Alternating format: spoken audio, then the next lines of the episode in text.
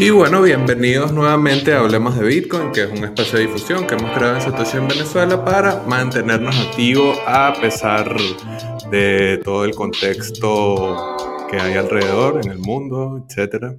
Como ven, ya la profe Rondón está conectada con nosotros, pero antes de partir nuestra conversación, y como sabes, quienes nos han acompañado en el canal de Satoshi en Venezuela en alguno otro de nuestros encuentros, bueno, vamos a tener un mensaje de nuestros patrocinantes, que son los que nos acompañan y hacen posible este espacio. Satoshi en Venezuela es patrocinado por Leden una suite de servicios que te ayudan a ahorrar y ganar más Bitcoin y dólares digitales.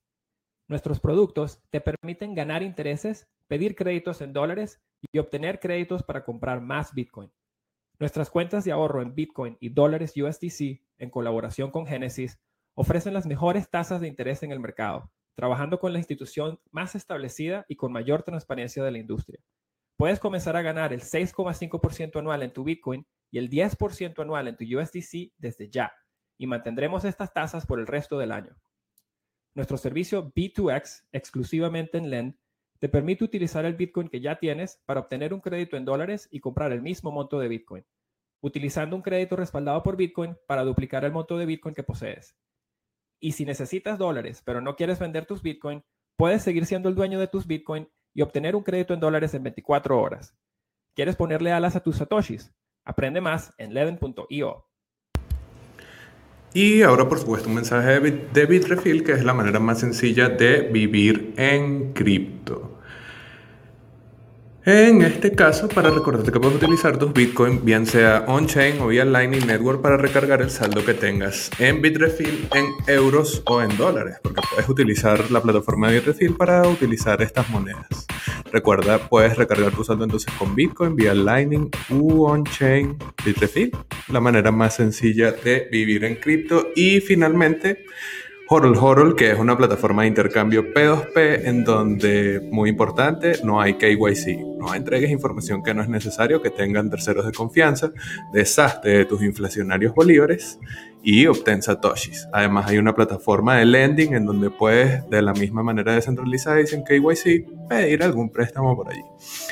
Recuerda que es sin KYC, sin custodia y completamente user friendly. Y finalmente, bueno, recordarles que se suscriban al canal de Satoshi en Venezuela, que es donde ocurre la magia actualmente. Listo, se acabó nuestro momento publicitario. Muchas gracias a Andrea por habernos acompañado desde hace un rato ya conectada aquí pacientemente con nosotros. Y bueno, un gusto finalmente poder conversar.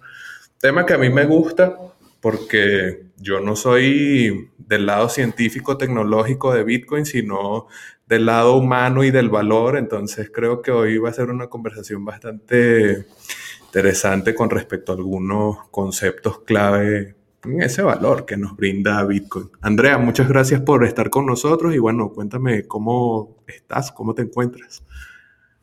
Hola, buenas tardes. Gracias Javier por la invitación, a, a Satoshi en Venezuela también por la invitación y gracias por el interés con el trabajo que, por, eh, por el trabajo que uno hace aquí sobre los temas de libertad en general, porque al final no son temas tan distintos los que discutimos o, en los que trabajamos cada uno de nosotros desde nuestros espacios.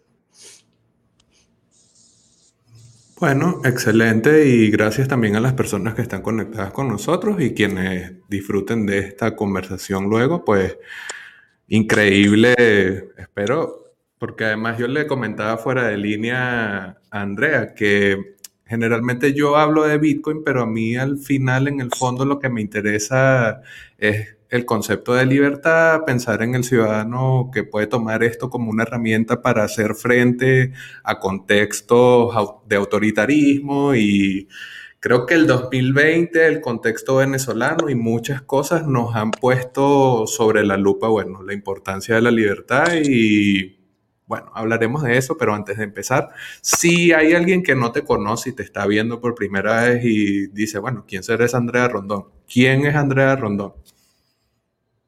Bueno, soy abogada principalmente, así que tal vez el enfoque o de lo que estemos hablando en la próxima hora va a ser un enfoque jurídico principalmente, pero soy un abogado liberal específicamente o con una inclinación desde la Escuela Austríaca de Economía, por lo cual en los próximos minutos vamos a, escuchar de autores como Hayek, Mises, cuyas doctrinas que ellos relanzaron, o sobre todo Mises, relanzó la Escuela Austríaca de Economía en el siglo XX, y justamente a través de esa filosofía eh, que yo pienso que es más que una escuela de economía, de hecho ya no es una escuela de economía, sino es una filosofía, una escuela de pensamiento, nos permiten eh, reflexionar sobre temas actuales como por ejemplo el Bitcoin, porque ellos ya lo anticipaban, no con ese nombre Bitcoin o criptomonedas o criptoactivos, eh, pero cuando ya hablaban de, por ejemplo, Hayek en los años 70, de la desnacionalización del dinero,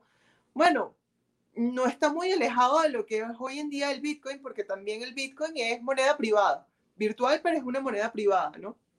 Es de eso de lo que estaba hablando Hayek o de eso desde lo que se habla en la Escuela Austríaca de Economía, ¿no? Que haya libre competencia monetaria, que el Estado no sea el que tenga el monopolio de la emisión del dinero. ¿Y qué es el Bitcoin? Bueno, es romper ese monopolio, es eliminar al Estado de la ecuación. Eh, y yo, bueno, la verdad, cuando surge el Bitcoin aquí en Venezuela, hace unos 3, 4 años, eh, en Venezuela surge para resistir el control de cambio principalmente y luego para defenderse de la hiperinflación. Yo esos fenómenos los he estudiado desde el Observatorio de Propiedades Se dice Libertad, que es una organización, una asociación sin fin, eh, una organización civil sin fines de lucro que tiene la intención de promocionar y promover las ideas de libertad, específicamente la propiedad privada. Y uno de los ataques más claros a, la propiedad privada ha sido, por ejemplo, el control de cambio y, el, por ejemplo, la inflación. Entonces, yo estoy analizando esos temas, el tema de propiedad, el tema de violaciones a la propiedad a lo largo de estas dos décadas, desde hace dos décadas, pero con el Bitcoin hace 5, 3, 4, 3 años, eh, tenemos una nueva dimensión de aproximarnos al tema de propiedad. Entonces, yo lo hago desde el punto de vista de la filosofía liberal. El tema técnico no lo manejo realmente, pero sí manejo o, me gusta pensar que, que, he podido lograr una, un vínculo entre esta escuela austríaca de economía o pensar un poco más racional y académicamente, pues el tema de las criptomonedas en general, de los criptoactivos, porque también desde la escuela austríaca de economía son unos fuertes críticos, por ejemplo, de los bancos centrales. Nuevamente, toca mucho el tema del Bitcoin porque por supuesto también lo eliminas de la ecuación.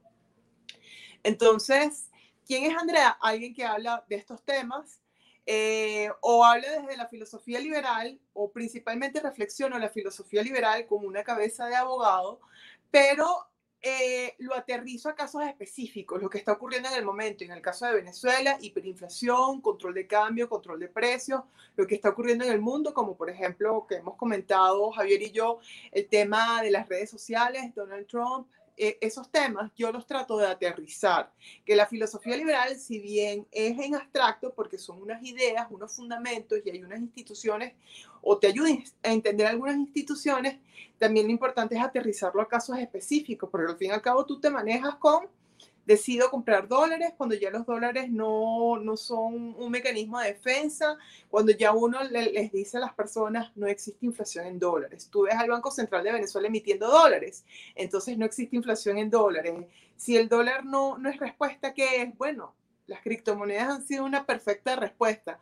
Cuando en otros países son mecanismos de inversión o maneras de invertir, tú tienes una cartera de inversión, acciones en la bolsa, en esta o títulos valores o acciones de una determinada compañía, en Venezuela es como un mecanismo de resistencia, de defenderse frente al, al principio era para evadir el control de cambio, que era muy férreo, aunque ahorita lo han relajado evidentemente, porque no lo puedes aplicar por 20 años de forma férrea, y luego el fenómeno de la hiperinflación. Entonces, yo hablo de estos temas.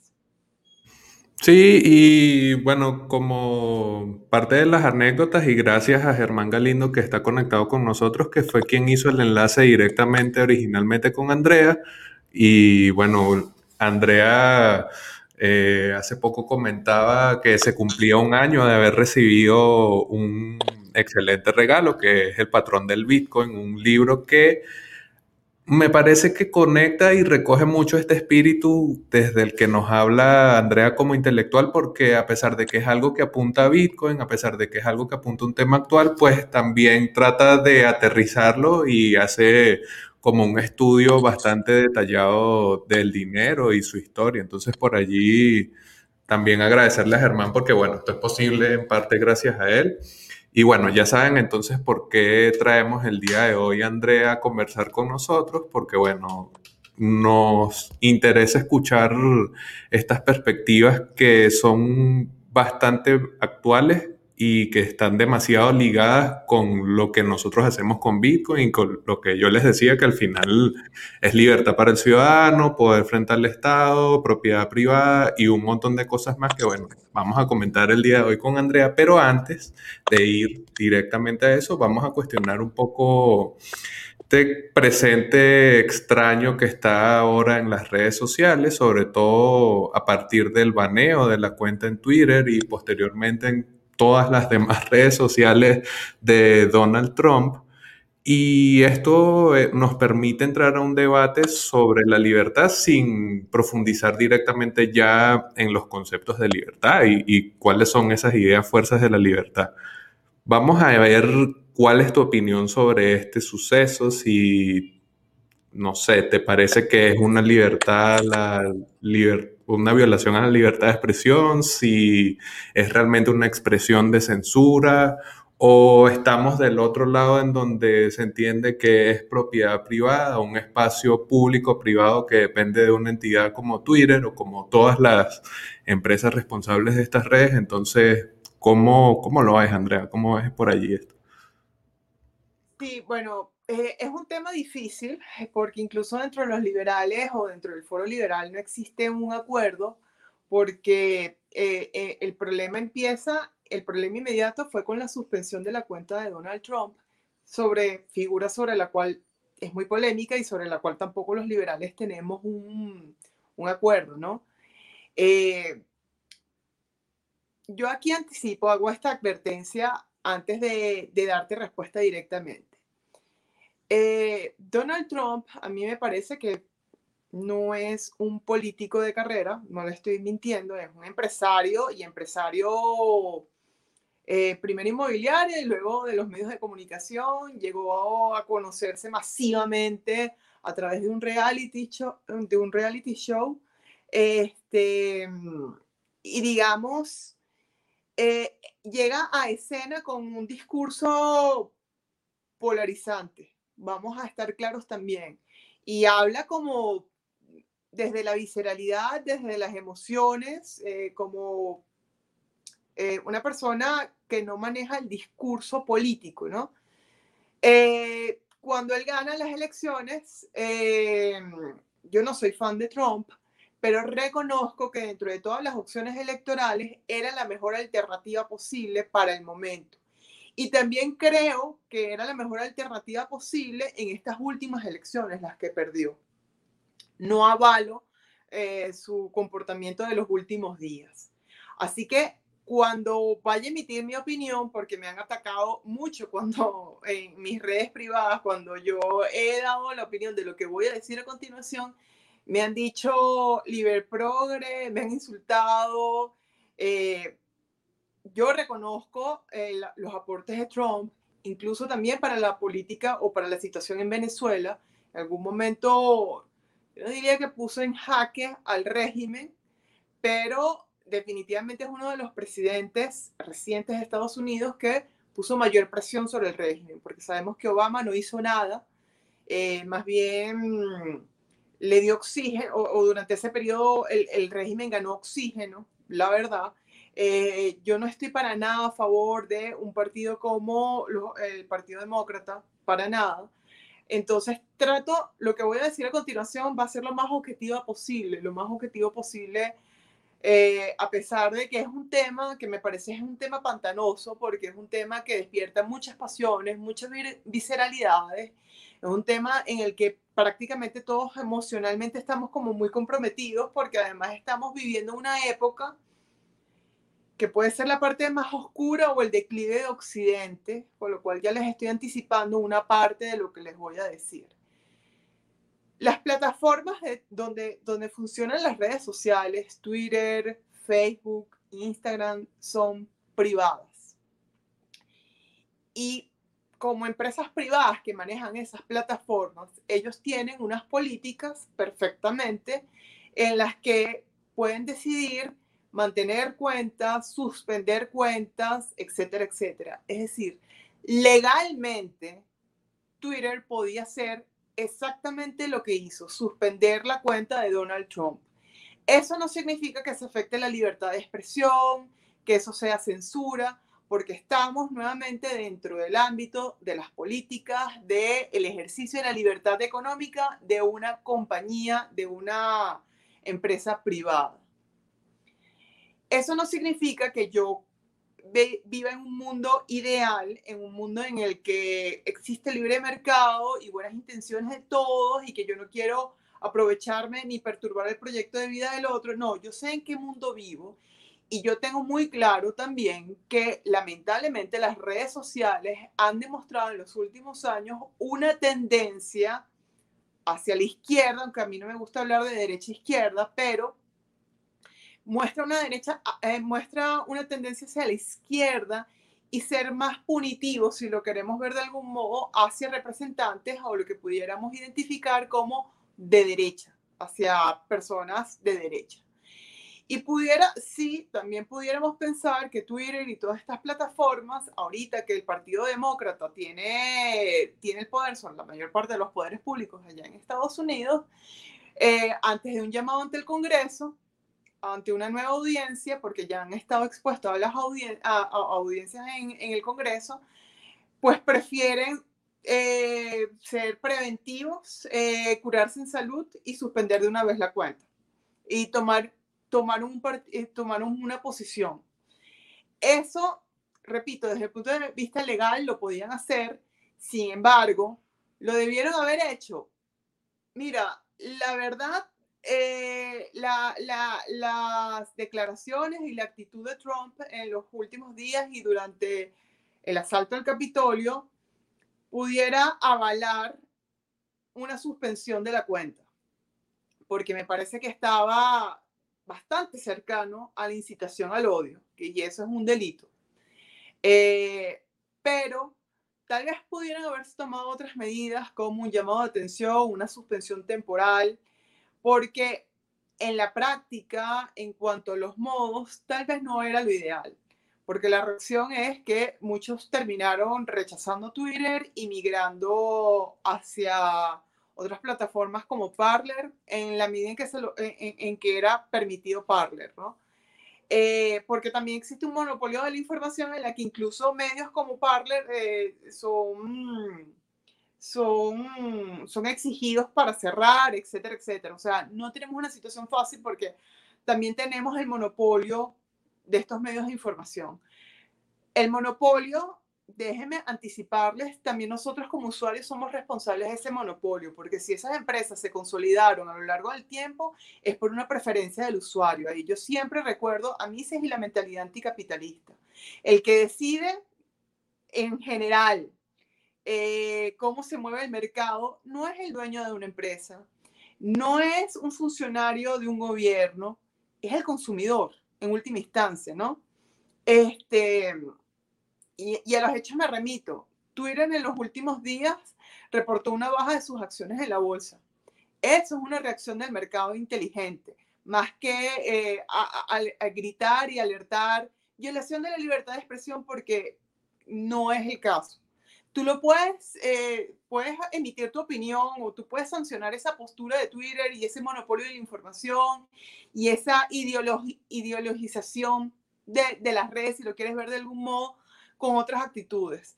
Mudándote a otras redes, el mercado siempre va a conseguir otras formas el ejemplo de los valores de las acciones de Twitter, esas son formas de sanción del usuario, que al fin y al cabo somos los que tenemos poder. ¿En cuánto tiempo, por supuesto, e, esas empresas se alimentaron y se consolidaron a lo largo de años y décadas? Gracias a nosotros en parte, recuerden eso, o sea, yo, no, no se pueden olvidar, ¿quién nos pone allí? Nosotros también. No es solamente el hombre rico que está detrás de eso, no está Mark Zuckerberg solamente, o sea, es un tema de todos jugando en el mercado. Y mercado yo hablo de todos los seres humanos tomando decisiones. Esto es muy también de la Escuela Austríaca de Economía con Mises, la acción humana. El mercado es profundamente humano, somos todos nosotros tomando decisiones. Eh, en mi problema, eh, ¿por qué no debió hacer Twitter esto? Por un tema estratégico porque vas a terminar ideologizando las redes. Entonces vas a ver en Twitter gente con sesgadamente de izquierda o mayormente de izquierda, en Parler mayormente de derecha. Entonces, va, quien se meta en Twitter no va a encontrar un debate con distintos puntos de vista, sino va a haber un sesgo ideológico con una fuerte inclinación hacia una parte. Igual va a pasar con las otras redes. Entonces, cuando no hay libre competencia de ideas, nuevamente libre competencia, libertad, pues tampoco hay posibilidad de avance. Entonces, si tú empiezas a segmentar con ese tipo de acciones los medios, pues eh, el debate no va a ser fructífero, no va a haber dialéctica, no vas a, no, no voy a encontrarme a alguien que te, me diga a ti, Andrea, eh, el mercado es mucho más, eh, el mercado es económico, el mercado es, es dinero, no puedes resolver todo con mercado, etcétera, etcétera, etcétera. Entonces, mi posición es eh, es un tema difícil porque además también te, te, te, mencionan la sección 230 en donde libran de responsabilidad a los dueños de estas plataformas por lo, los, el contenido de lo que publican los usuarios y es lógico por, por la tecnología misma. No es un tema de crear un foro especial porque sí y avalar la impunidad por la tecnología misma, porque no funcionan igual la creación de contenidos en redes que en un medio de comunicación, en donde tú seleccionas Tú tienes una clara línea editorial, tú seleccionas a tus, a tus periodistas, a tus investigadores, los temas de investigación, cómo van a ser abordados.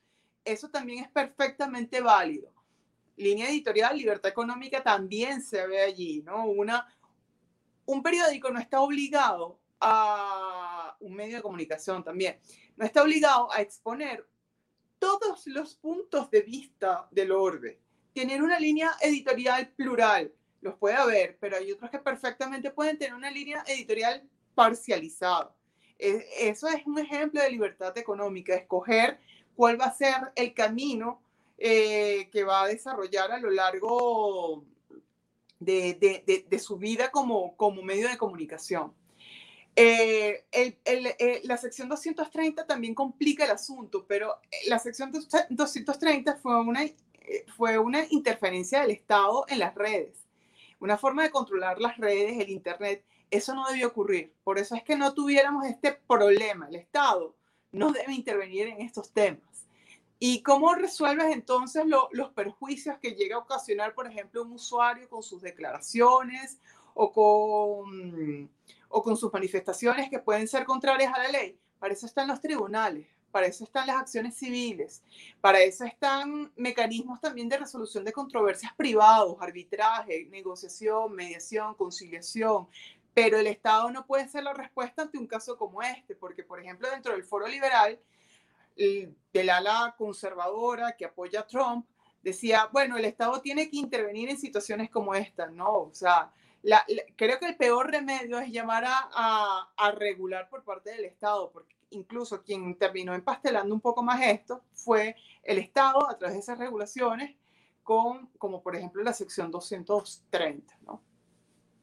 Sí, inclusive esto que mencionabas de cómo en cierto punto eh, el liberal conservador termina apoyando al Estado, a mí me hace bastante ruido porque el liberalismo sobre todo el liberalismo que uno encuentra en Bitcoin y de la gente que está relacionada obviamente con Bitcoin, está asignado por la minimización del Estado, llevar el Estado al mínimo posible, que sería, como bien nos dice, la resolución de problemas en la corte entre civiles, eh, suponiendo que somos iguales ante la ley y con todo lo que se supone que le da eh, cariz legal al derecho y ahí no necesitas directamente Papa Estado viniendo a resolver las disputas como tal. Esto, o sea, es que claro, y Andrea lo decía bien, es un tema escabroso porque implica que uno toma partido de una cierta forma, así no lo hagas, porque es una discusión que tiene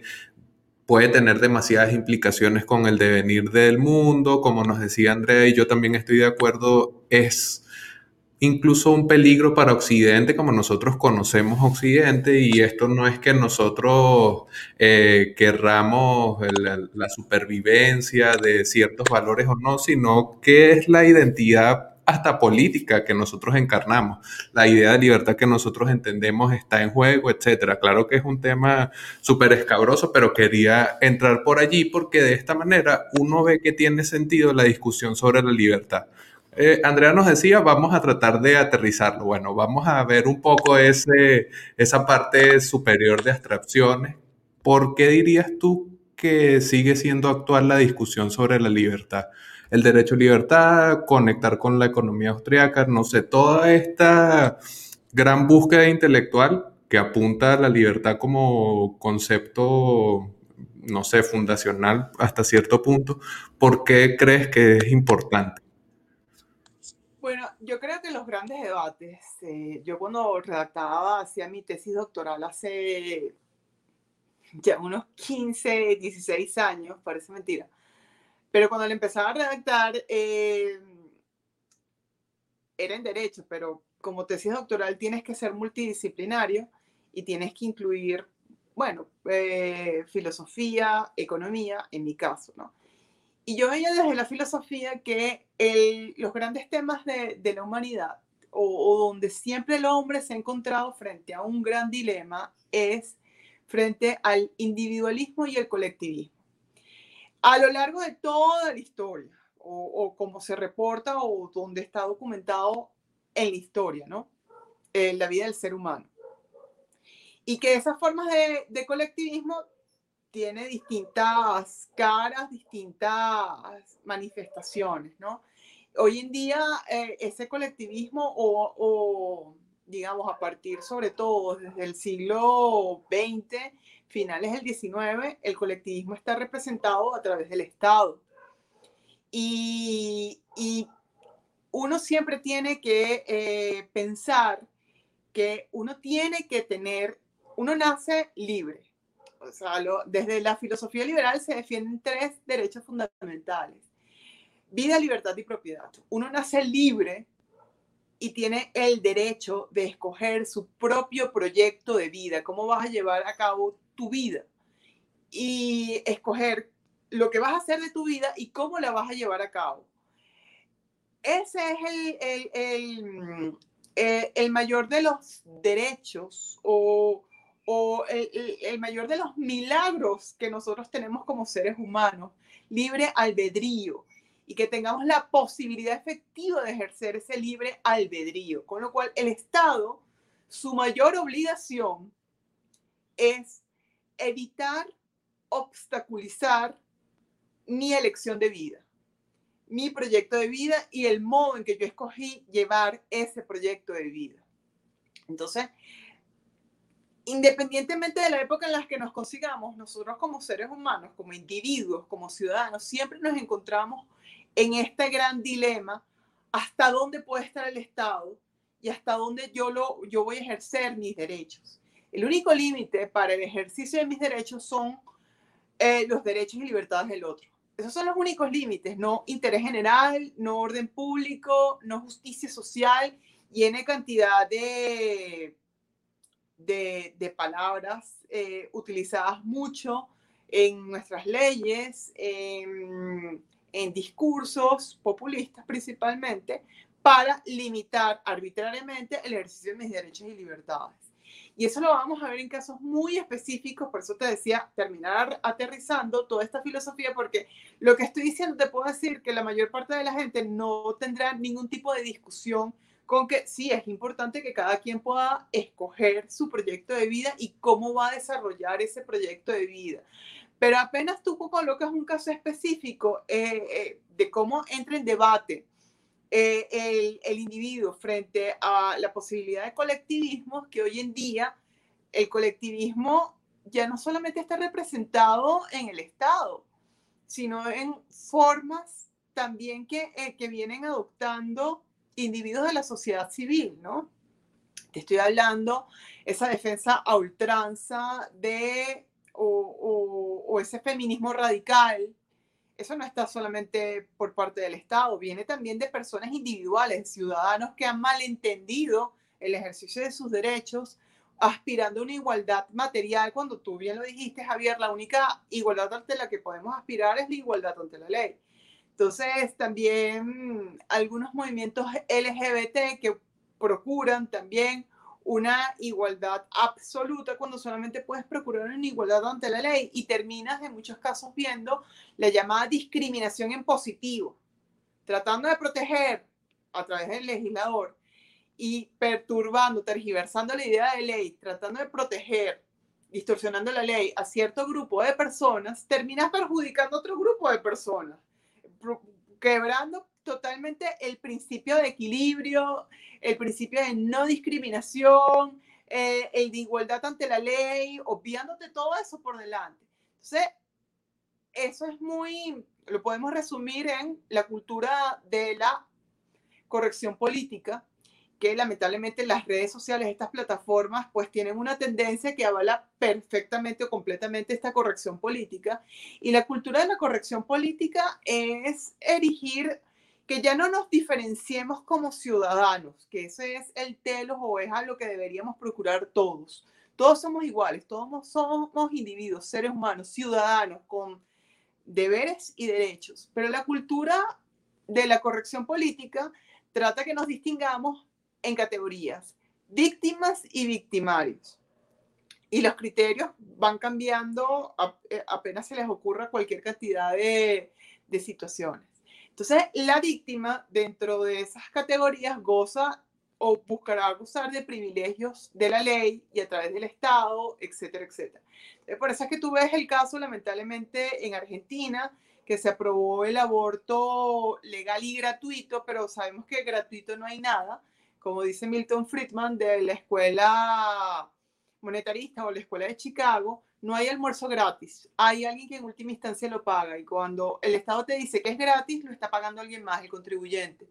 Y nosotros en Venezuela no teníamos esa, esa idea en la cabeza porque todo era pagado a través del petróleo, si lo quieres ver de algún modo. Pero cuando ya no existe la industria del petróleo y cuando aumentó la carga tributaria en los últimos años y ya lo estamos sintiendo en el pago de servicios públicos y en muchas otras áreas, cada vez que vas a un registro, una notaría o cuando pagas impuestos municipales, porque existen impuestos de toda categoría, impuestos municipales, impuestos nacionales, te das cuenta, no, no, no, pero al final lo pago yo de mi bolsillo, ¿no? Entonces lo que, lo que quiero decir es que la libertad es importantísima, eh, eh, eh, es un tema siempre de vigencia, porque creo que a veces países, sobre todo los países de Europa que gozaron de cierta libertad luego de la Segunda Guerra Mundial, eh, se olvidaron de que tal vez la tarea más difícil eh, en, en, términos de la libertad no es solamente alcanzarla, sino mantenerla. Y cuando te olvidas de eso, bueno, te olvidas de la importancia de la libertad y por supuesto ya no la procuras, ya no te duele, ya no sientes la diferencia. Y eso lo venía ya advirtiendo Oriana Falachi, en toda su trilogía después de, del ataque a las Torres Gemelas, cuando hablaba que Europa se iba a convertir en eh, Eurabia, otra forma de colectivismo, ¿no? Eh, el, el, relativismo cultural, el tema de las religiones, eso el, totalitarismo religioso que está mucho más acentuado en Europa y eh, aquí en América Latina lo vamos a ver bajo la forma de socialismo del siglo XXI, el indigenismo, en Venezuela no lo vamos a ver tanto, pero el indigenismo está profundamente arraigado en México, en Guatemala, en Perú, que son formas también de colectivismo. Por eso es tan peligroso este tema de nunca olvidar eh, nuestro norte. Eh, nuestro norte es el individuo y la libertad como valor absoluto, porque las formas colectivistas nunca se van a quedar solamente en el régimen nacional socialista o en el socialismo eh, real de la Alemania Oriental o en el comunismo de la Unión Soviética. No, se transforma. Hay una autora que a mí me encanta, que en los foros liberales algunos no le tienen mucho respeto porque no es rigurosamente académica, que es Ayn Rand, que escribe, se hace famoso por escribir en los años 50 en La Rebelión de Atlas, que te decía, ten mucho cuidado con los movimientos ambientalistas, los movimientos de, de, ciertos grupos de orientación sexual eh, y, y, otras categorías, porque esas pueden ser los nuevos ropajes del colectivismo. Y hoy en día está más que, más que comprobado. Hoy en día la estamos viviendo en carne propia. Por eso te digo que lamentablemente estamos viendo una etapa. Yo no voy a decir que es oscurantismo o algo así, porque la estamos viviendo en carne propia y pueden tardarse tal vez unos años para ver un poco más de esto, pero si estamos viendo uno de los momentos más difíciles de Occidente. Las instituciones propias de Occidente que procuren defender al individuo y tener la libertad como valor absoluto, el liberalismo es muy consono con Occidente, con la cultura occidental. Eh, estamos viendo que todas estas instituciones eh, o la importancia del individuo están cayendo como, como en un saco roto y, y, como que constantemente, si uno pensaba hace 15, 20 años, no solamente en el caso de Venezuela, sino a nivel mundial, voy a hablar ocasionalmente sobre la filosofía liberal, o voy a hablar ocasionalmente sobre limitar el Estado, o voy a hablar ocasionalmente sobre el problema de Europa. No, no sé si se han dado cuenta, pero ocurre cada cosa en el mundo que cada cinco minutos tienes que poner posición, ya va, eh, eh, eh, esto es Yumanji, pero hay que poner una aclaratoria sobre el tema, ¿no? Entonces, esa es la importancia de hablar sobre los temas de libertad. La libertad nunca pasa de moda. Y tenemos un gran reto, no solamente en Venezuela, tratar de alcanzarla nuevamente, sino mantenerla una vez pase todo esto. Pero no sé si estamos preparándonos para eso. Es que lo que dices de que la libertad no pasa de moda me, o sea, me recuerda mucho esta idea de que cuando ya das algo por sentado, cuando la conquista de ciertos derechos o ciertos espacios de, de realización del sujeto ya las das por sentado, entonces se te olvida que eso es una constante lucha y actualización a las ideas eh, que estén más consonas con esos valores desde los que uno consigue la libertad. Eh, la libre acción del individuo, que los individuos puedan llegar a acuerdos sin que haya un tercero que medie y condicione cómo esos acuerdos se llevan a cabo. Ojo, es, también está conectado con lo que nos interesa en Bitcoin, pero ven que el tema y ven que el interés de la libertad también se puede abordar desde su expresión en el mundo. Esto que nos explicaba Andrea de la contraposición entre las ideas colectivistas y lo que es el individuo y este hasta cierto punto individualismo radical que permite eh, Bitcoin, que permite la ejecución de un nodo, saber que eso es soberanía, por qué y tal. Todos estos discusiones, nosotros con criptografía y, blockchain y lo que sea, pero igual estamos apuntando hacia que el ciudadano, el sujeto, tenga más espacios de libertad y realización, porque igual, sin, si uno deja de actualizar constantemente la discusión sobre la libertad, termina arropada porque a los estados les gusta el control, porque a los, los, intereses que mueven a los políticos no son realmente de realización del individuo, etcétera, sino de la realización del Estado. Y suena raro, suena así como que, oye, como que el Estado está para contraponerse al individuo, pero sí, o sea, el Estado es la realización del colectivismo eh, y lo damos así como una institución sacrosanta. Y también esto puede conectarse directamente con Bitcoin. Generalmente quienes defienden al Estado asumen que es el único que puede monopolizar no solo la violencia, sino también la creación del dinero. Y la violencia y el dinero son temas transversales a la realización del individuo. Y bueno, la poder, la poder tener libertad para asociarse, para financiar, para, no sé, o sea, se, se, me ocurren aquí un montón de otras cosas, pero obviamente no vendrían a tema. Vamos a, a ir un poco hacia el lado de los derechos porque nos habías dicho que tú eres abogada, que eres una abogada con unos lentes bastante particulares del liberalismo, pero me gustaría que nos comentes cómo se conecta. La idea de la libertad, esta que hablamos que es bastante pronunciada, este interés de que verdaderamente el individuo alcance su realización de vida, cómo se conecta esto con los derechos, que generalmente en la práctica del derecho uno pensaría que las instituciones que garantizan estos cumplimientos están por encima, pero ¿hay, ¿existe esta contradicción o hay una forma de ver el derecho de forma liberal como la hemos venido conversando? No, sí, definitivamente hay una forma de aproximarse al derecho desde la filosofía liberal. Podemos decir que se puede hablar o empezar a reflexionar y somos varios en, en este intento y como profesores universitarios también eh, en este intento de hablar de una visión liberal del derecho. ¿Y por qué surge esto?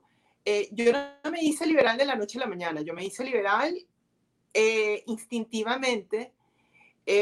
tal vez mi, mi, primera señal de alarma fue la constitución de 1999. Yo era estudiante de derecho a mitad de la carrera y la constitución de 1999 no es una constitución en términos modernos en términos consustanciales con un Estado de Derecho moderno, no limita el poder del Estado, de hecho acentúa el presidencialismo, la concentración de poder, que eso es una de las mayores advertencias del liberalismo, evitar la concentración de poder.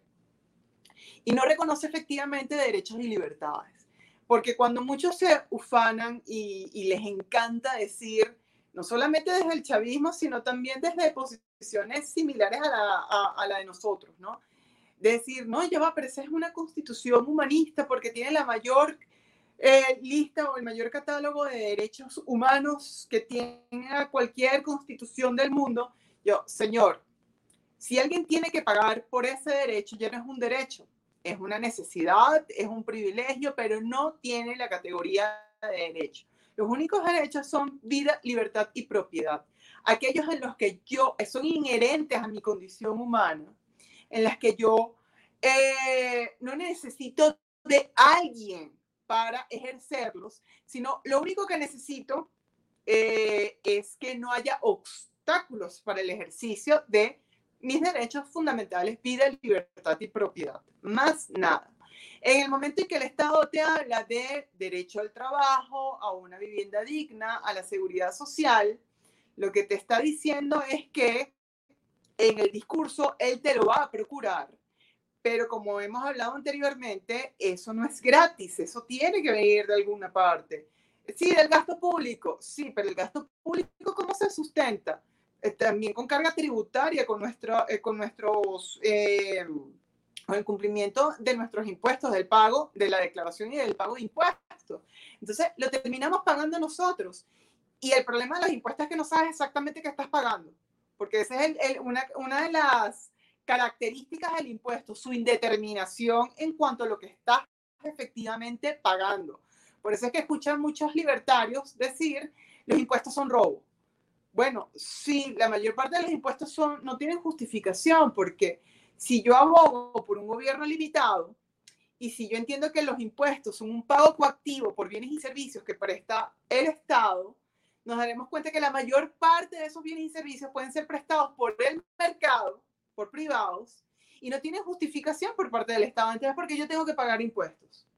Eh, es a lo que voy, ¿no? Y en el caso de Venezuela, pues esta dinámica se hace mucho más dantesca porque el, el, Estado, consciente de esta realidad, ha, ha, tratado de destruir el mercado y la iniciativa privada de tal modo que el monopolio no solamente existe en lo monetario, no solamente existe en el ejercicio de la violencia, como comentaste, Javier, sino el monopolio existe en casi todas, en casi todas partes, incluso en el mercado, donde no debería estar el Estado de ningún modo. Entonces, em, básicamente, eh, eh, cuando yo advertía con esa, con esa primera alarma de la Constitución de 1999, instintivamente yo como estudiante me empecé a acercar a Seis Libertad porque es el único, o es el, es el único think aquí en Venezuela que tiene 36 años de fundado, ¿no? Eh, y ha formado muchos liberales. Ah, muchos de mis profesores tienen cierta inclinación de allí. Yo luego terminé formando parte de Se dice Libertad. Y bueno, lamentablemente en mis estudios del pregrado, de la especialización y del doctorado me di cuenta que en Venezuela existe una cultura liberticida que estrangula y asfixia libertades. Es estatista porque allá en el camino para la mayor participación o mayor espacios del Estado y es estatólatra, porque idolatra al Estado, papá Estado, es, forma parte de nuestra cultura. Por eso es que el reto en que nos encontramos no es fácil, porque no solamente un tema de el cambio político, que sabemos cuál es el que necesitamos, pero sino también es un reto cultural, que, que, que las personas no defiendan el control de precios, que las personas no, no renieguen o insulten del bachaquero, en realidad es un revendedor, que vean realmente las causas y no los efectos, que las personas no hablen de inflación de dólares, porque hablar de inflación de dólares es atribuir em, los efectos nocivos de una política monetaria, como por ejemplo la que existe el Banco Central de Venezuela, que destruyó el Bolívar, generó hiperinflación y ya el dólar no puede ser un mecanismo de defensa como en otros tiempos, cuando estás diciendo inflación en dólares, le estás achacando el problema al comerciante, al privado en lugar del Estado. Entonces, tratar de mostrar esas incoherencias es difícil porque es un tema cultural, está en nuestro ADN. Así como el argentino promedio es peronista, el venezolano promedio es profundamente socialista. Yo, es algo que tengo que admitir con dolor porque yo vivo en Venezuela, no pretendo todavía migrar y tengo que vivir con esa realidad, ¿no? Entonces, eso también se traduce en nuestras leyes, en nuestro ordenamiento jurídico, y fue mucho más agresivo en los últimos 20 años, porque este proyecto del régimen se tradujo primero o se llevó a cabo en una transformación del ordenamiento jurídico para llevar a cabo ese proyecto de Chávez. El brazo ejecutor fue la ley. Y eso no es nuevo, eso viene desde el siglo XX si leen Camino de Servidumbre de Hayek, Hayek te especifica cómo la planificación centralizada de la economía lleva a estrangular derechos y libertades, no al principio económicas, pero también civiles y políticas, hasta llegar a un totalitarismo. Pero la forma de llevar a cabo eso, el brazo ejecutor, es a través de la ley. Planificación del legislador, una hiperregulación legislativa. Entonces, cuando empiezas a ver que tu ordenamientos jurídicos son principalmente decretos leyes y donde prácticamente todo está regulado y donde los contratos que antes participaban solamente particulares, eh, por ejemplo, el contrato de arrendamiento, tú podías notariarlo o no. Eso, eh, eso quedaba de tu voluntad. Si querías revestirlo de fe pública para eventualmente un tema probatorio dificultar aún más que, que desconocieran la firma y en consecuencia las obligaciones a las que estaba atado por ese contrato, esa era tu decisión. Hoy en día, para cumplir formalmente eh, la celebración de un contrato, tienes que pasar por una notaría y que tu contrato cumpla los cánones de un modelo emitido por una superintendencia, donde ya las características de contrato se perdieron. Se perdieron. Estamos prácticamente hablando de un contrato de adhesión en donde los parámetros fundamentales los determina un órgano del Estado. Entonces, es por eso que allí está la vinculación entre derecho, libertad y una visión liberal del derecho. Es señalar todas las distorsiones que se han creado en estas, no solamente últimas 20 décadas, sino en los últimos 30, 40, 50 años en el derecho, y demostrar que también puede haber una forma más civilizada de derecho, que esté a cargo principalmente de los ciudadanos yo te hablaba, por ejemplo, mecanismos alternativos de resolución de conflictos en el caso de usuarios que colocan ciertos contenidos en redes. Bueno, el arbitraje, una forma de, entender civilizadamente el derecho, es ir restando la importancia del sistema de administración de justicia, a los tribunales, y dar a los propios particulares sus propios métodos de resolución de conflictos. Esa, por eso es que se vincula tanto derecho y libertad, ¿no? Porque el liberalismo es muy coherente, o te busca o te exige que, coherencia en tu vida misma, ¿no? Eh, eh, es una filosofía no solamente, una de las aristas es económica, pero es principalmente ética, es humana, es cómo llevar tu vida. Y al llevar mi vida, no solamente es Andrea en su casa alimentando a su perrito, sino también la Andrea abogada. Yo no puedo hablarte a ti en términos de libertad monetaria, libertad de competencias en materia de emisión de moneda una tarde y al día de mañana yo esté de acuerdo con un proyecto de ley de, del Banco Central de Venezuela, por ejemplo, o que avale proyectos de ley como la ley de precios justos. No puedo. Eh, por eso es que se vincula. Es un tema también de coherencia. Y sentido común. No tienes que ser necesariamente liberal leído, leer todos estos libros para decir, bueno, yo soy liberal. No, no, no. Es un tema de sentido común. De, de, de, de lo que te dicte la conciencia también, la lógica de no afectar al otro.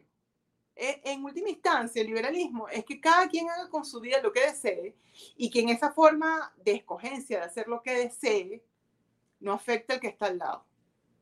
Es eso. Y eso lo vas a ver, haz el ejercicio y lo vas a ver. Yo lo llevo al derecho y digo, bueno, en el derecho penal hay muchos delitos que no deberían ser tipificados como delitos. La prostitución es un contrato.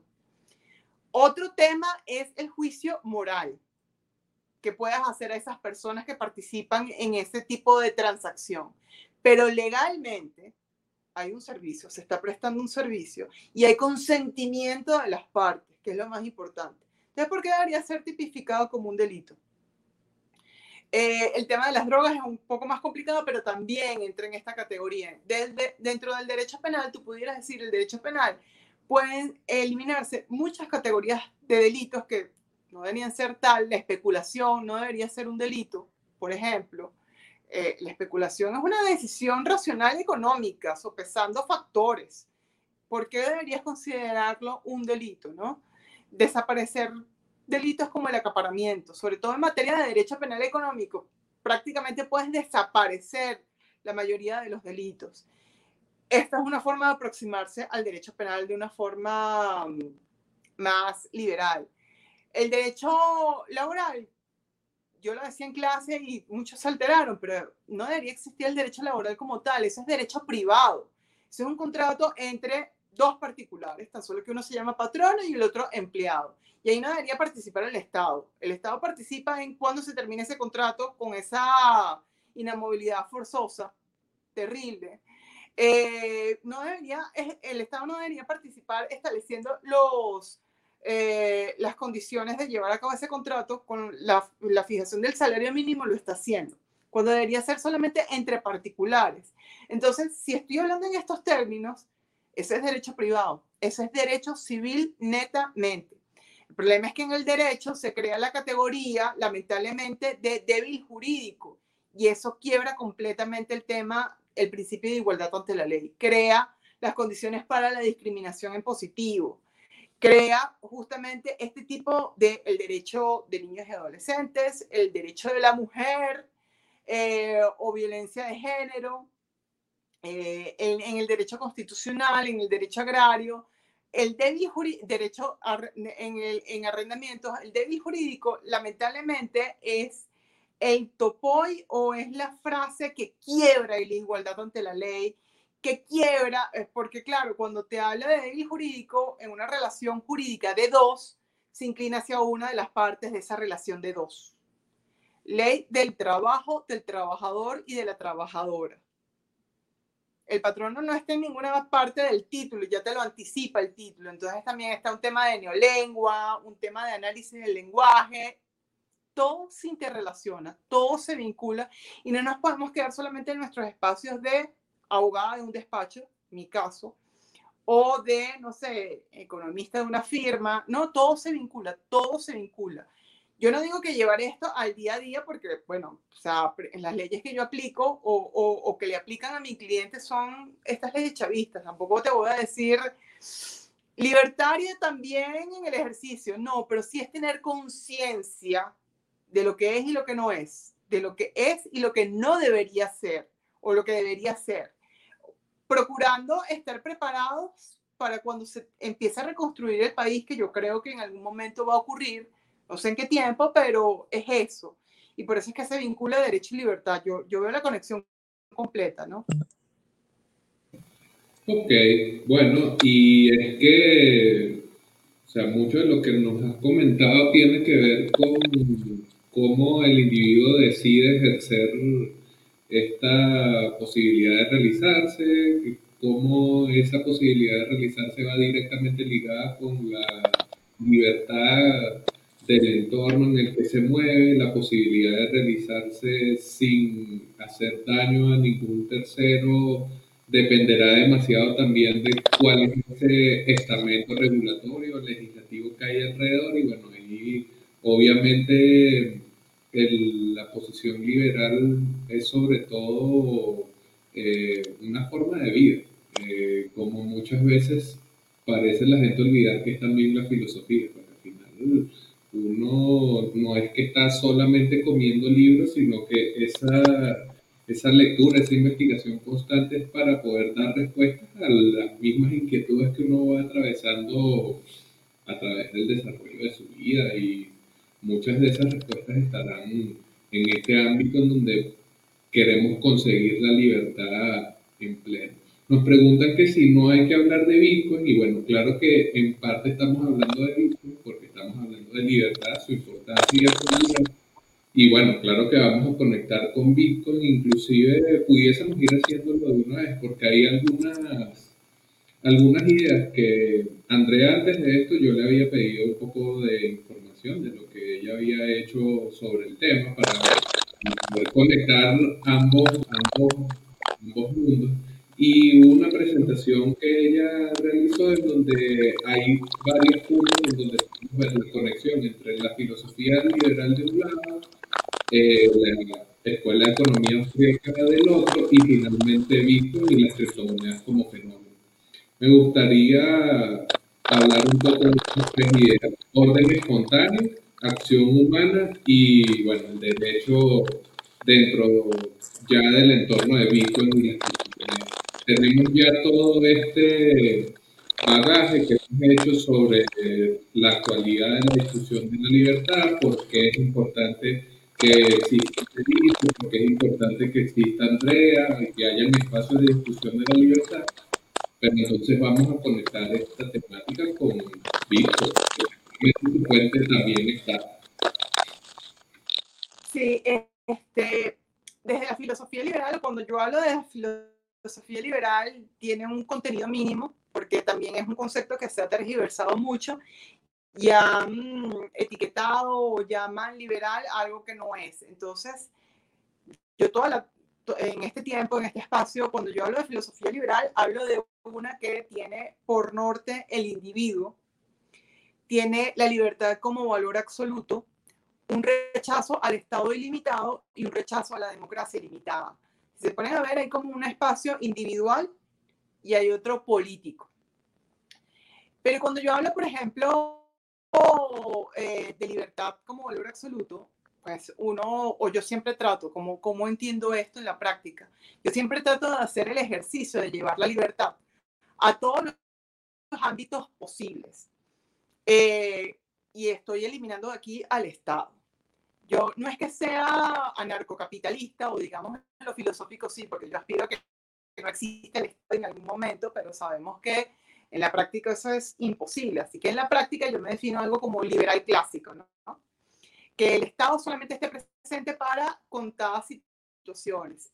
Seguridad y justicia. Y aún en justicia yo te hablé de mecanismos de resolución mecanismos alternativos de resolución de conflictos, arbitraje. Es decir, incluso dentro de este concepto de justicia, tú puedes hacer el ejercicio e ir eliminando aún más el estado de, de, de varios casos.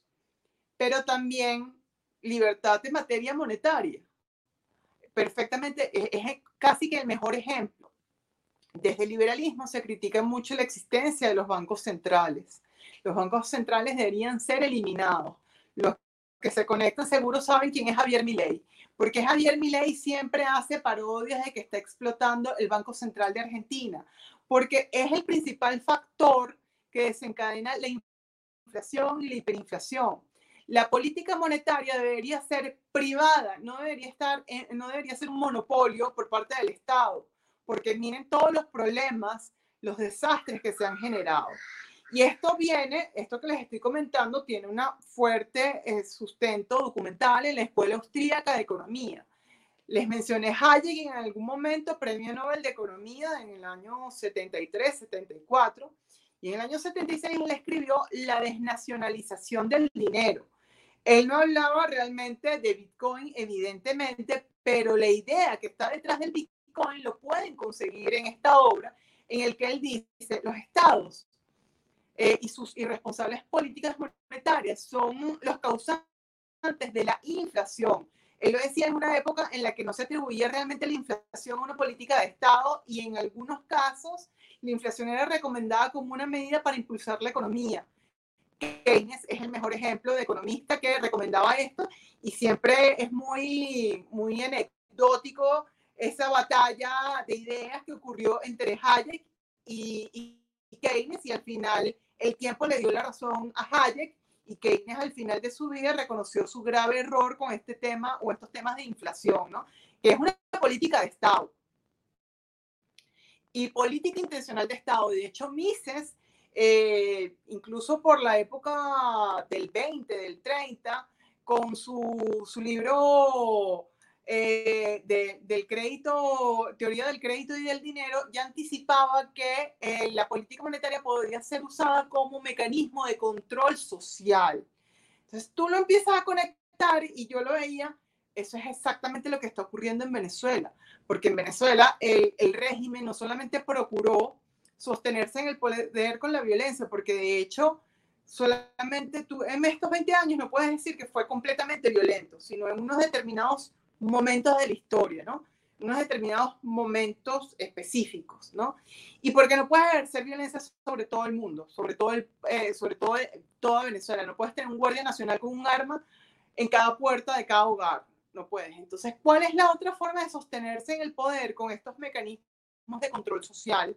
Eh, por ejemplo, generando caos con el tema de la seguridad eh, o la inseguridad que existen en las calles que nos obligó a, a, a resguardarnos en nuestras casas desde temprano, que ya no, la gente no salía a la calle, antes, mucho antes de la pandemia, pero también con el tema económico y, y el manejo irresponsable de la política monetaria es intencional totalmente porque está ampliamente documentado que la forma como ellos lo manejaron iba a traernos obligatoriamente a aumentar la inflación y llevarnos a un proceso hiperinflacionario sea, esto no es nuevo, esto viene desde la Escuela Austríaca de Economía. Entonces, Hayek te hablaba que debería existir una libre competencia en la emisión de dinero y con el Bitcoin te está diciendo, aquí viene esta competencia, tan solo que es virtual, estoy eliminando el estado de la ecuación, no necesito el Banco Central, es, son transacciones entre particulares.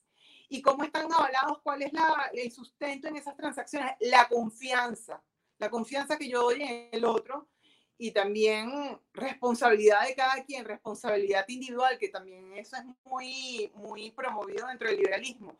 Tú no vas a comprarle Bitcoin a cualquiera, tú le compras Bitcoin a quien has investigado. Es como en Mercado Libre, esas ventas, esas compras virtuales que tú haces. Cuando compras, por ejemplo, por Mercado Libre, tú ves la reputación del vendedor. Eh, 90% de ventas cumplidas, 90% de buenas referencias, tú haces el due diligence, la auditoría, la investigación, lo mismo haces con el Bitcoin, porque es una inversión al fin y al cabo. Tú no inviertes a ciegas, tú inviertes con conocimiento. Y eso es a lo que va también la Escuela Austríaca de Economía o la filosofía que te dice, eh, sí, cuando te dice por tener por norte el individuo, pero un individuo informado, con conciencia, con conciencia de sus derechos y de sus deberes, y no dejarle todo a papá Estado. Eso, eso es lo que está detrás y ese es el vínculo, ¿no? Y también lo veía, porque dentro de la Escuela Austríaca de Economía, eh, con Murray Rothbard, que es el padre del anarcocapitalismo, eh, es el primero que académicamente señala que hay que eliminar el Estado y que todo lo que puede y que todo lo que puede procurar el Estado actualmente lo puede, puede ser sustituido, eliminado el Estado y puede procurarlo el mercado. Y claro, cuando te dice eso, tú haces aún más el ejercicio, pero ¿dónde puedo eliminar el Estado completamente? En materia de política monetaria, que no exista monopolio del uso de la moneda. De hecho, hay un profesor de economía, que a lo mejor los que se han conectado lo conocen, Daniel Lahut, que, que hace un recorrido histórico de la evolución de los bancos centrales y cómo los bancos centrales no solamente en Venezuela, sino en otros países, han incidido en el tema de inflación en esos países, dice que lo que pasa es que uno no se acuerda, pero eh, la regla siempre fue los bancos privados en ausencia de los bancos centrales y que la excepción en la historia es la presencia de los bancos centrales.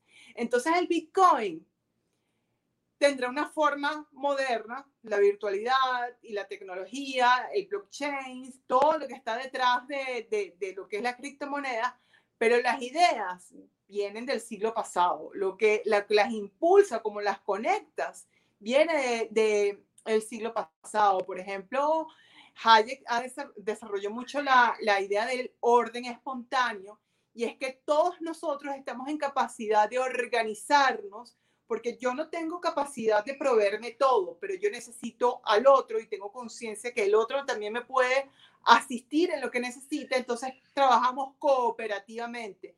El Bitcoin terminó siendo un trabajo cooperativo para, en el caso de Venezuela, y como se impulsó en el caso de Venezuela, para evadir el control de cambio y luego resistir la hiperinflación. Es un muy perfecto ejemplo de orden espontáneo en materia monetaria donde no existe un órgano central planificador, sino la decisión es descentralizada en cada uno de nosotros, en cada uno de los individuos.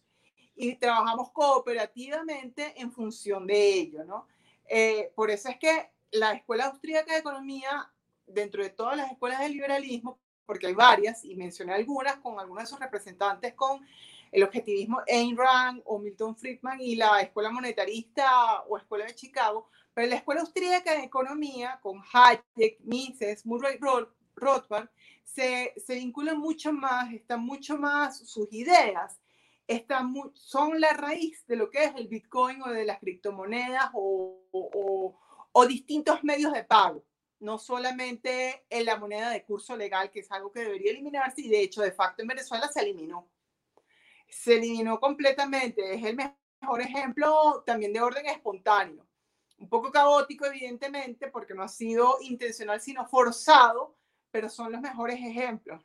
Entonces, eh, también cada vez que alguien critica los Bitcoin porque son volátiles, porque es, eh, no hay seguridad, eh, muchos me decían cuando daba esta charla, yo di esta charla como tres veces o tres, cuatro veces, decían, bueno, y si te hackean la cuenta y si te hackean el, el eh, tu monedero virtual o, o, o, o, la posibilidad de hackear, yo, bueno, esa posibilidad existe o tal vez un poco menor porque la blockchain ofrece mayor seguridad que, que, que otras tecnologías, pero es el mismo riesgo que se presenta también en los bancos tradicionales, donde existe también los problemas de legitimación de capitales, el tema del terrorismo, donde también puede haber fraude totalmente. E, existen los mismos problemas.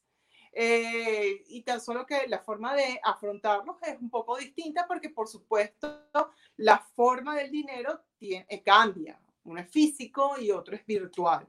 Entonces, pero esas preguntas, tú, tú, tú los retas y tú dices, pero prácticamente tú haces eso, tú también pones tu vida en el Internet, pones tu vida en las redes, también lo terminas haciendo en el dinero, porque cuando pagas con tarjeta de crédito, tarjeta de débito, ya estás empezando a cambiar los medios de pago en un principio, ¿no? Por algo plástico, por algo virtual, si lo quieres ver de algún modo. Entonces, solo que el Bitcoin da 10, 20, 30 pasos adelante. Eh, pero es eso. Entonces, cada vez yo trato de explicar esto justamente conectándolo a estas ideas y en nuestra cotidianidad. Porque al fin y al cabo, nosotros no estamos, a pesar de ser Venezuela, no estamos alejados de esa tecnología. Lo que pasa es que Venezuela sigue las corrientes, eh, el Bitcoin se impulsó a nivel mundial también, pero a nivel mundial por un tema de inversión, a nivel de Venezuela de resistir el régimen. nosotros eh, vamos a corriente, pero por las razones completamente distintas. Eh, algunos países como Ecuador eh, o Paraguay se dolarizaron, pero de una forma sistemática, de una forma pensada. no tienen problemas con el vuelto en sencillo, como en Venezuela. En Venezuela sí llegamos a la dolarización de facto, pero por las fuerzas de las circunstancias. Pero llegamos por, como una forma también de resistir el régimen, pero llegamos. Entonces, es a lo que voy. Yo siempre trato de colocar estos ejemplos cotidianos para evidenciar que no estamos tan lejos del uso de las criptomonedas, que los riesgos y temores que se tienen al uso de las criptomonedas pueden ser los mismos riesgos y temores que se tenga, por ejemplo, del dinero tradicional, del dinero fiat, que, me perdonan, es, un buen ejemplo de que está a punto de morir. Y, y de hecho, la Escuela Austríaca de Economía te lo anticipa también. La Escuela Austríaca de Economía es una profunda crítica de los bancos centrales, del dinero fiat y por eso la conexión. Y si entrevistamos a un economista austríaco, que no hay muchos en Venezuela, la conexión será mucho más evidente todavía. Yo lo estoy hablando desde el punto de vista legal, filosófico. Ok, no, no creo que estaba bastante claro lo que quería apuntar un poco esta idea del, eh, hasta cierto punto la cooperación que surge dentro de Bitcoin, que no solamente eh, la teoría de juegos que sustenta su funcionamiento permite esta cooperación, sino que está garantizada por una competencia, una libre competencia constante entre los mineros, que son quienes aseguran la red, permiten la emisión de nuevas monedas sin que haya una, un ente central pero es, esa competición, ese interés, eh, como veníamos diciendo, individual o de los particulares o de esos agentes, eh, considerando a los demás participantes de la red hasta cierto punto como enemigos, esa competición es la que garantiza que dentro de la red y el intercambio que nosotros podemos llegar a alcanzar a través de Bitcoin O sea, como que la teoría de juegos que hay detrás de Bitcoin ve todas las posibilidades de que un individuo en su libertad radical de ejercicio del intercambio de valor pueda tratar de hacer trampa, pueda tratar de coaccionar al otro, etcétera, y todas esas dificultades se, se dirimen en el protocolo. Otro de los elementos que me gustaría destacar es esta idea del respaldo, y que muchas veces se ha comentado como algo contrario a Bitcoin, inclusive hemos llegado a escuchar gente que todavía piensa que el dinero está respaldado en oro. Actualices, eso dejó de ser así hace mucho rato. Y que el hecho de que algo esté digital no quiere decir que no tenga asidero, inclusive el asidero y la realización de Bitcoin está garantizada por la verdad matemática. Y bueno, finalmente esta idea de cómo Venezuela se inserta dentro del uso de Bitcoin, al final del día todos nos estamos tratando de proteger del Estado, del control de capital, la inversión en Bitcoin, de repente en Occidente puede verse más del lado del dinero que creando más dinero por la competencia dentro del mercado y porque es un, mercado libre donde cualquiera puede entrar con la cantidad de dinero que quiera pero aquí está tratando de salirse de las capacidades que tiene para ponerle mano a ese dinero. Entonces, en Venezuela se hace mucho más evidente porque nosotros venimos de cambio, venimos de políticas monetarias concienzudamente creadas para que las condiciones del país fueran a la miseria como sucedió y que viene de una historia como documentado, no sabías de la historia de la discusión y finalmente, ¿cómo? Sí, creo que uno al principio lo elige como una solución dentro de una economía que decae, pero al final Bitcoin puede ser como la respuesta del individuo esa libertad. La, respuesta del ciudadano en Venezuela, la respuesta del ciudadano en Finlandia, en Estados Unidos incluso, frente a libertades que se tomado. Y aquí bastante años comentando esa idea de un dinero desestatizado que probablemente iba a ser digital, sin un sustento como el que nosotros habíamos conocido. O sea, prácticamente está hablando de Bitcoin, pero no lo mencionó, así que obviamente por eso está bastante relacionado Bitcoin con la escuela de economía. Yo creo que ha sido una conversación bastante redonda y hemos cubierto bastante de libertad, liberalismo, derechos, hemos tocado. Si de repente alguien nos escuchó y quiere contactar contigo, quiere conocer más de tu y nos puedes contar qué se dice para invitar a alguien que quiera participar o quiera, no sé, con ustedes allí.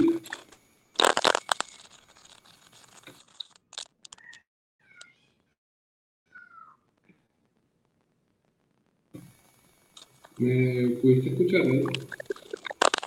No te escuché la última parte si me preguntaste algo o era despedida. Pero... Ah, no, yo decía que, bueno, que nos contaras un poco, que nos contaras un poco qué se dice y bueno, nos dejes invitado allí, si alguien quiere contactar o más de servicio. No, yo estoy a la orden y de, de hecho me parece súper interesante el trabajo que hacen organizaciones como, como la tuya o, o tu mismo trabajo individualmente. Yo siempre lo sigo. Donde veo una cuenta de Bitcoin, la sigo justamente porque me gusta hacer estas conexiones, ¿no? Salir un poco de mi zona de confort, porque la parte tecnológica no es lo que yo manejo del Bitcoin, pero sí las ideas filosóficas que están detrás de él, ¿no? Ok, y en el caso, que la organización se dice, se dice libertad, y de repente alguien quiere sumarse, participar, conocer qué es. Sí, en Se dice libertad trabajamos distintos temas, eh, pero sobre todo desde la filosofía liberal y es amplia las escuelas de pensamiento, no solamente la escuela austríaca como lo que yo acabo de, de hacer en esta tarde, que me enfoca Eh, hay distintas tendencias. Eh, tenemos trabajos sobre gasto público, sobre propiedad privada, en temas de una visión liberal del derecho, y, y, es bastante amplio. La, tenemos hasta propuestas de reconstrucción del país desde el punto de vista económico, jurídico, político, etcétera, etcétera. Pero, y nuestras redes también de Se dice Libertad van a ver bastantes trabajos y pueden descargar incluso gratuitamente varios de los clásicos que les mencioné esta tarde de hoy. Ok, excelente. Entonces, bueno, ya saben que para contactar a Andrea hemos dejado en los links que están en la descripción, está sus redes sociales, tanto Twitter como Instagram. Y si quieren conocer más de CEDICE y bueno, de repente hasta para conocer más de esta organización que trabaja por la libertad y las ideas liberales en Venezuela. está allí también a disposición.